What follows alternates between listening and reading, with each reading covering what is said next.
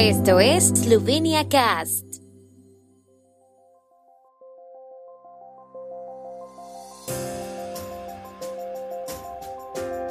Noticias. Premier Yansha, el debate sobre el futuro de Europa debe ser abierto e inclusivo.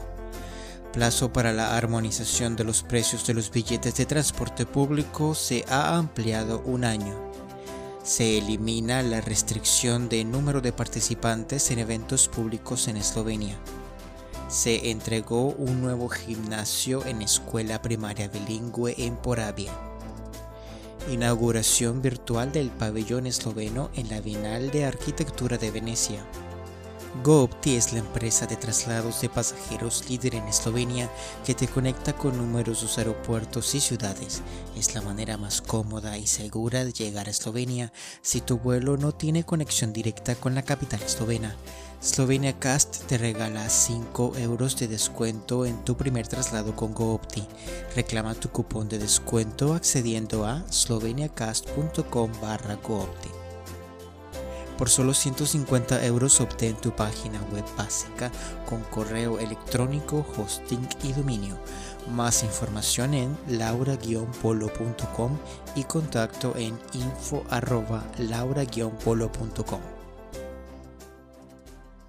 El Día de Europa, el 9 de mayo, se inició la conferencia sobre el futuro de Europa.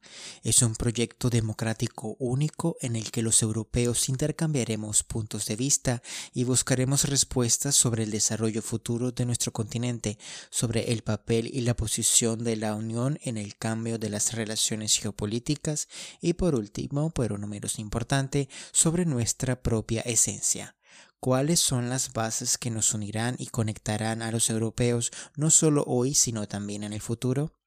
La responsabilidad de la ejecución de este importante proyecto junto con el Parlamento Europeo y la Comisión Europea recae en el Consejo de la Unión Europea, que será dirigido por Eslovenia.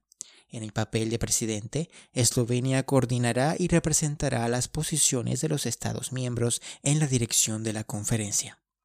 Ayer el primer ministro Yanis Janša celebró el primer debate introductorio titulado El futuro de Europa, debate sobre los desafíos estratégicos al comienzo del debate paneuropeo, en el que además del mandatario también participaron el presidente de la República Borut Pajor y su asesor Ernest Petrich, el exministro de Relaciones Exteriores Dimitri Rupel, los letrados Matei Aubel y Yuri Toplak y también Sofía Mazej Kukovic, que se ocupa de los problemas de resiliencia dentro de la Unión Europea. Como dijo el primer ministro Yanis Janša en la introducción, la Unión Europea decidió hace algún tiempo organizar un nuevo debate sobre el futuro del continente europeo. En un principio se pensó que el debate lo lideraría Alemania durante la presidencia del Consejo de la Unión Europea, pero luego nos enfrentamos a una epidemia de coronavirus y todo se pospuso por lo cual la mayor parte del tiempo dedicado a este debate cae durante la presidencia eslovena del Consejo de la Unión Europea. Esto nos plantea desafíos adicionales, dijo el primer ministro, y agregó que ya había discutido con algunos de los invitados de hoy si Eslovenia debería simplemente abordar la organización de las discusiones técnicamente o agregar algún valor al contenido. Nos hemos decidido por lo último y hoy es la discusión introductoria, que es la introducción a muchas mesas redondas, debates e intercambio de opiniones y posiciones que organizaremos antes de fin de año.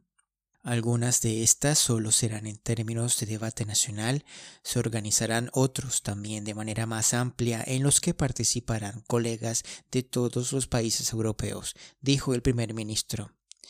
Yansha dijo que el debate sobre el futuro de Europa en la parte donde las instituciones de la Unión Europea influirán en el contenido del debate se centrará en la transición verde y digital, ya que es una agenda estratégica que cambiará nuestra forma de vida e influirá en cómo viviremos en la próxima década.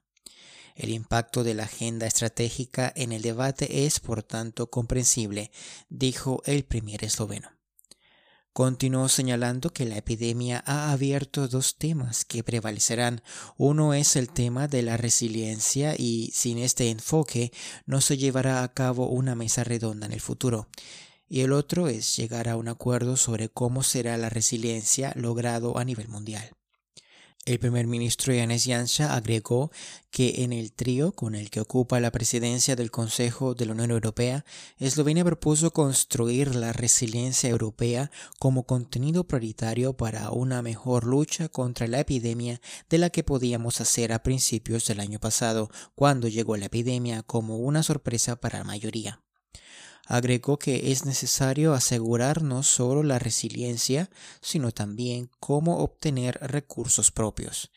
El primer ministro destacó los planes de recuperación y resiliencia, señalando que algunos parlamentos de los países europeos asumen compromisos y decisiones concretos. En algunos casos el poder judicial está involucrado y en algunos casos enfatizan explícitamente que solo en este caso ratifican los mecanismos de recursos propios. Sin embargo, están en contra de garantizar que las necesidades comunes en la Unión Europea se definan de esta manera. Según el primer ministro, el tema ciertamente estará estando en la agenda porque también se están considerando dos leyes, a saber, la Directiva del Mercado Digital y la Directiva de Servicios Digitales. Es muy probable que el impuesto a los servicios digitales sea uno de los mecanismos clave para los recursos propios de la Unión Europea en el futuro, lo que en mi opinión es bastante apropiado ya que ningún país puede recaudar este impuesto de manera efectiva o incluirlo en sus propias finanzas porque es un asunto global. Además de estar de acuerdo en esto dentro de la Unión Europea, también debemos llegar a un acuerdo dentro de la Organización Mundial del Comercio, dijo el primer ministro. En conclusión, también señaló que hay una gran cantidad de desafíos para la humanidad en temas que van más allá de los marcos nacionales. Son temas que preocupan a toda la humanidad. La humanidad necesita definir objetivos comunes, haciendo posible que muchos de nuestros problemas y conflictos mutuos sean tratados de manera diferente, vistos y resueltos de manera diferente, concluyó el premier esloveno. En un decreto que define la implementación del transporte público regular de pasajeros en el transporte nacional por carretera, el gobierno esloveno extendió el plazo para armonizar los precios de los boletos con el decreto por un año, hasta el 21 de mayo de 2022. El Ministerio de Infraestructura está negociando con los transportistas y otras partes interesadas sobre nuevas concesiones que deben concluirse antes del 2 de diciembre de este año. Según el Ministerio, el objetivo es preparar el nuevo reglamento de tal manera que se logre un estándar más alto de accesibilidad del transporte público de pasajeros. Sin embargo, dado que las conversaciones aún están en curso, han preparado una enmienda al artículo que obliga a armonizar los precios con la regulación actual dentro de los dos años de su entrada en vigor, y hasta entonces no se adoptará la nueva regulación, explicó el Ministerio. El gobierno enmendó la ordenanza que prohíbe temporalmente la reunión de personas para prevenir infecciones con el nuevo coronavirus. Desde mañana hasta el 30 de mayo, el número de participantes de encuentros y eventos públicos en Eslovenia ya no se limita a 50 personas, sino solo por área o distancia interpersonal, anunciaron luego de la sesión de gobierno. Tampoco existe la obligación de cumplir las condiciones prescritas por el Instituto Nacional de Salud Pública como ocurría anteriormente de manera excepcional para reunir a más de 50 personas en eventos y reuniones organizadas. Por lo tanto, está permitido reunir personas en eventos públicos organizados y reuniones públicas donde se conozca al organizador en las condiciones establecidas por la ley de reuniones públicas. Al hacerlo, deben respetarse las restricciones existentes. Ayer se ha entregado un nuevo gimnasio en la escuela primaria bilingüe de Stevanovci. Hungría aportó los fondos para la construcción de la nueva ampliación. Al evento asistieron el secretario de Estado de Asuntos Eclesiásticos y Nacionales de Hungría, Miklos Soltes, y la ministra para los eslovenos por el mundo, Helena Jaklic. A la Escuela Nacional de Stevanotsi asisten 40 estudiantes y hasta ahora las actividades deportivas se han llevado a cabo en un espacio más reducido. Según la directora Agitza Holets, su deseo a largo plazo se ha hecho realidad con la nueva extensión. El nuevo gimnasio beneficiará tanto a profesores como a alumnos y además de educación física también lo usaremos para eventos, talleres y otras reuniones. Las obras de construcción se prolongaron desde septiembre del año pasado hasta finales de marzo de este año y el ruido provocado por los constructores lo hemos soportado en la escuela con paciencia porque sabíamos que ganaríamos mucho, dijo.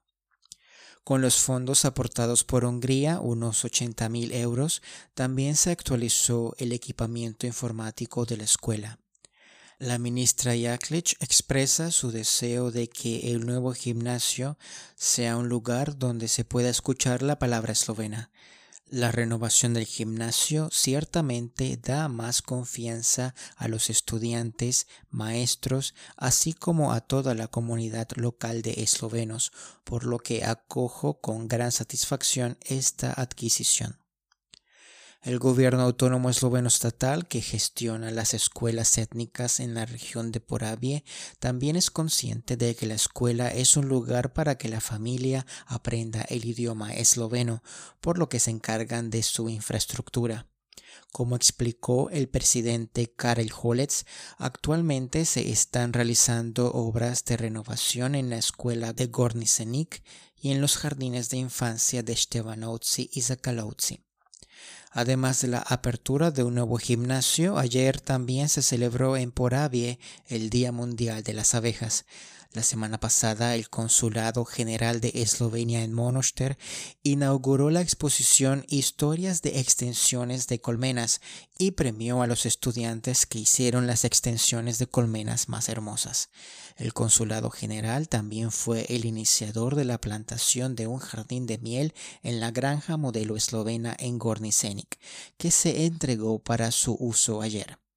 La cónsul general de Eslovenia, Metka Lanchek, dice que su propósito es generar conciencia y educar sobre el papel útil de las abejas para la supervivencia de la humanidad. La inauguración del pabellón esloveno en la decimoséptima Bienal Internacional de Arquitectura de Venecia tendrá lugar hoy a las 15 horas de Eslovenia en línea.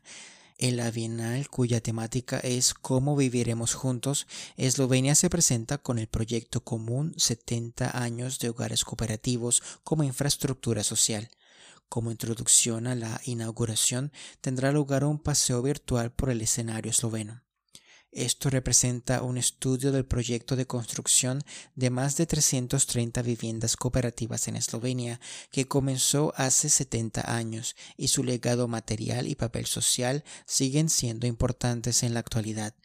A esto le seguirá una conversación con el equipo curatorial que incluye a Blaž Babnik Romaniuk, Martina Rasko Pechar y Asta Brechko, y con el comisario Mateusz Chelik.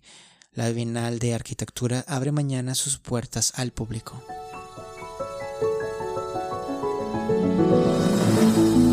El tiempo en Eslovenia. El tiempo con información de la ARSO, Agencia de la República de Eslovenia del Medio Ambiente.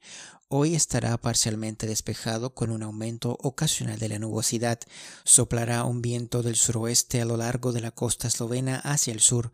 Las temperaturas máximas del día irán de 16 a 22 grados centígrados.